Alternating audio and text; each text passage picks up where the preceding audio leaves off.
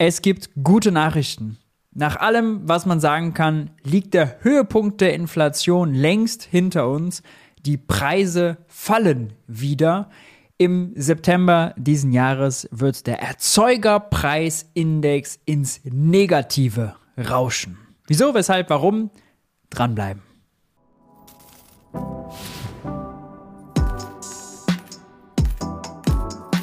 Hi und herzlich willkommen bei Geld für die Welt. Ich bin Maurice und in diesem Video geht es nochmal um das Thema Inflation. Genauer gesagt, ja, haben wir keine ganz klassische Inflation. Ich habe das schon ganz oft erklärt. Ich habe das auch seitenweise in meinem neuen Buch Teuer, die Wahrheit über Inflation, ihre Profiteure und das Versagen der Politik erklärt.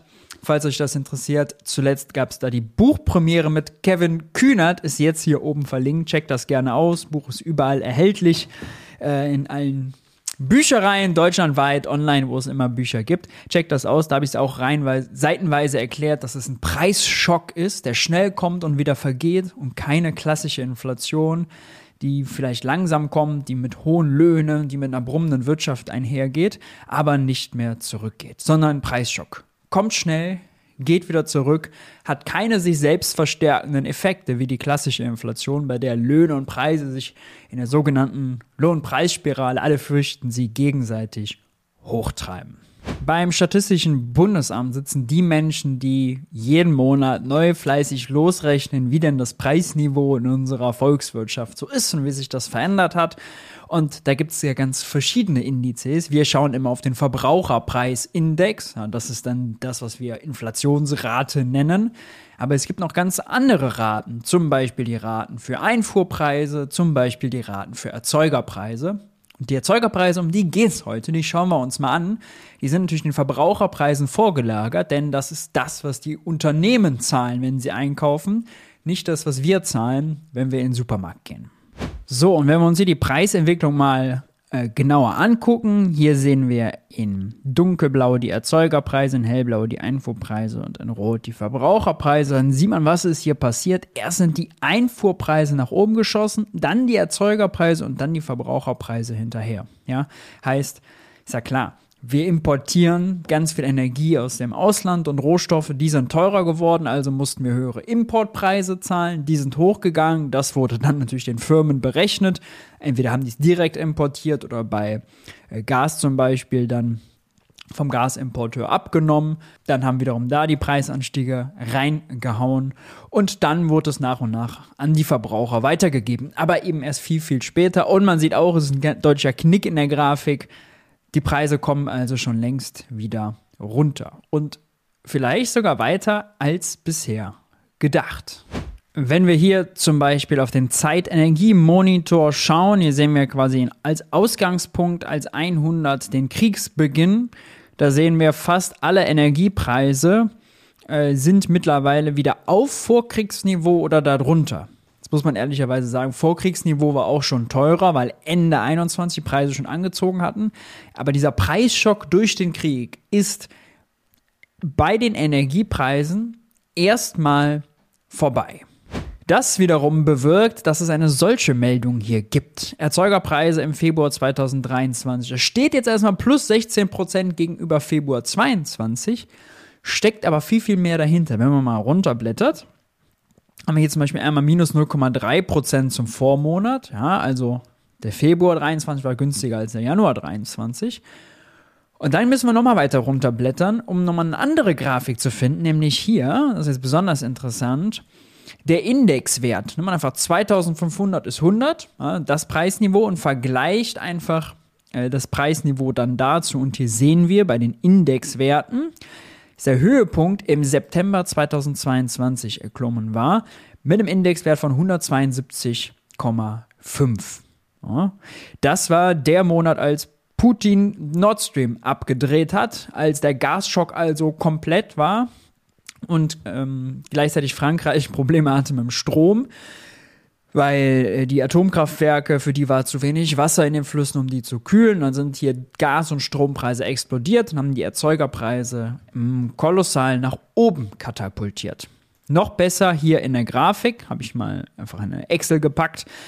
ähm, ganz easy, ganz stumpf sieht man eben, dass im September 22 der Hochpunkt erreicht war. Ja? Also es liegt der Index bei 170, heißt, im September 22 waren die Preise, die Erzeugerpreise 70 Prozent teurer als 2015.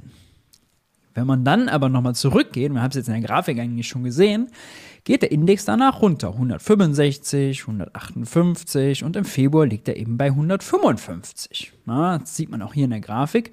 Danach ist es wieder runtergegangen. Das bedeutet, im Februar 23, der letzte Datenpunkt, den wir haben, ist das Preisniveau schon deutlich unter dem Höhepunkt. Ja, mit, wenn der Index bei 155 ist statt bei 172, ist er 17 Punkte günstiger geworden.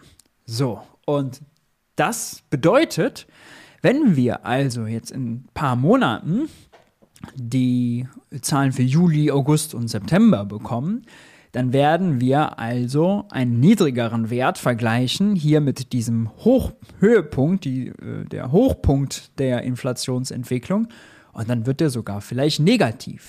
Das hat sich der Ökonom Professor Heiner Flassbeck auf seiner, äh, auf seinem Blog Relevante Ökonomik sehr zu empfehlen verlinke ich auch äh, unten im Video, nochmal genauer angeschaut. So, das sieht jetzt erstmal kompliziert aus, was wir hier vor uns haben, aber hier oben diese Linie ist einfach der Preisindex, wie wir ihn kennen, ja, wie er gemeldet wird, wenn er in Headlines ist, im Vergleich zum Vorjahresmonat. Und hier stehen wir ja aktuell bei diesen 16 Prozent. Das ist genau an diesem Punkt. Februar 23 steht der Erzeugerpreisindex bei plus 16 Prozent. Ja, ist das, was wir in der Headline gelesen haben hier. Okay. Hier unten ist die monatliche Veränderungsrate, sprich das, was wir eben hier drunter gelesen haben, der Preis im Vergleich zum Vormonat. Und hier sehen wir schon mal, aha, seit äh, September letzten Jahres, seit diesem Ho äh, Hochpunkt, gibt es, jedes, gibt es jeden Monat eine negative Änderungsrate, sprich Monat für Monat sind die Preise gesunken. Erst schnell, dann wieder weniger schnell, aber sie sind Monat für Monat gesunken.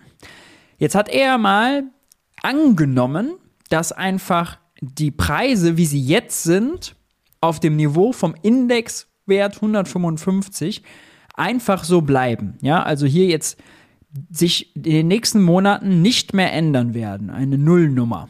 Ja, das Preisniveau bleibt einfach so, wie es jetzt ist. Angenommen, es gibt keine Preisschocks mehr. Es gibt in den nächsten Monaten keinen externen Schock von außen, keine Knappheit. Das Preisniveau bleibt jetzt gerade so, wie es ist. Das ist schon eine sehr konservative Annahme, denn es ist wahrscheinlich, wenn die Energiepreise an der Börse günstiger werden, und im Moment werden sie immer günstiger, dass sogar die Erzeugerpreise noch weiter fallen werden. Aber wir machen diese ganz konservative Annahme, das wird einfach genauso bleiben. Ja? Dann passiert Folgendes hier mit der jährlichen Inflationsrate. Die sinkt ganz stark ab und wird hier zwischen äh, im äh, Sommer, Juni, Juli, erreicht sie schon diese 2%-Marke, also das Inflationsziel, und wird dann ab Juli im August und im September extrem negativ, liegt dann im September bei minus 10%. Die Headline müssen wir uns mal vorstellen. Erzeugerpreise minus 10%. Dann müssen wir also nicht über oh, das Inflationsgespenst, sondern oh, über das Deflationsgespenst reden. Weder ist das eine natürlich klassische Inflation noch das andere Deflation. Es ist nämlich genau der Preisschock. Kommt schnell, geht aber auch schnell wieder. Und dann ist natürlich die Frage, oh Gott, was macht denn die Zentralbank dann eigentlich? Hm? Ja, wie wird die denn dann reagieren? Die sagt ja immer, oh, die macht so datengestützte, ganz empirische Zinspolitik. Ja, aber Frau Lagarde, wie entscheiden, wie begründen, dass sie die Zinsen weiter anheben, wenn dann der Erzeugerpreis bei minus 10% liegt? Ja, und das ist jetzt, kann natürlich am Ende minus 9, minus 8, vielleicht auch mehr werden, minus 12, minus 14, was auch immer, je nachdem, wie sich das jetzt noch entwickelt. Hier ist die Annahme sehr konservativ, dass das so bleibt. Aber man sieht, der Inflationsschock, der Preisschock ist erstmal vorbei es gibt eigentlich keinen Grund, gerade für weitere Zinserhöhungen. Die wirken eh erst viel später. Und wenn sie kommen, ja, dann eh viel zu spät. Wenn Sie datengestützte Politik machen, dann doch bitte diese einfachen Daten zur Kenntnis nehmen, liebe EZB. Die Erzeugerpreise sinken längst. Klar, jetzt werden sich einige von euch fragen, gut, ich bin aber kein Unternehmen, Erzeugerpreise sind mir ziemlich egal, bei mir kommt es drauf an, was ich im Supermarkt zahlen muss.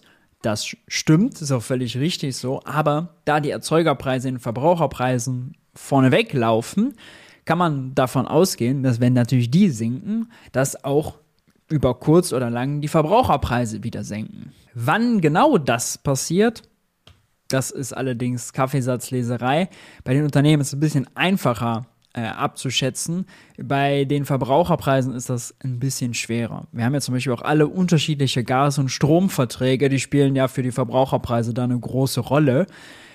Das wird noch dauern und auch die Einkaufspreise der Unternehmen sind unterschiedlich. Also im Supermarkt haben wir ja nicht nur die Energie, die teuer geworden ist, sondern zum Beispiel auch Weizen und Hafer und Raps, ja, all solche äh, Lebensmittel und Rohstoffe, die mittlerweile auch wieder günstiger geworden sind. Aber wenn Firmen langfristige Verträge geschlossen haben, Einkaufsverträge zu hohen Preisen, dann dauert das einfach was, bis das ankommt. Sprich, die gute Nachricht ist, es wird günstiger. Wir haben den Höhepunkt erlebt. Bei den Erzeugerpreisen wird es noch dieses Jahr negative Inflationsraten geben. Reine Logik, ja, ist noch nicht groß Kaffeesatzleserei, sondern das ist einfach die Macht der Statistik. Die Zentralbank nimmt äh, das dann hoffentlich zur Kenntnis. Ich freue mich auf die Diskussion darüber. Ich hoffe, das wird groß und breit äh, diskutiert. Ja, in, in, den Monaten vorher wird sich das ja schon deutlich abschwächen. Ähm, Mal schauen, wie die Zentralbank reagiert, ob sie dann weiter die Zinsen hochbrecht. Es hat ja Kollateralschäden. Wir sehen das gerade mit der Silicon Valley Bank in den USA. Wir sehen das mit der Baukrise. Ja, wir haben Baukrise, Immobilienkrise droht. Die Neubauten werden storniert, die Anschlussfinanzierung für die Häuslebauer werden teuer, die Häuserpreise fallen. Also, oh, ist ein perfekter Sturm. Es wird spannend sein zu beobachten. Wir werden das ja alles diskutieren. Wenn euch das Video gefallen hat, lasst unbedingt ein Like da, lasst ein Abo da, checkt nochmal das Buch aus, Teuer, die Wahrheit über Inflation, ihre Profiteure und das Versagen der Politik, überall im Handel.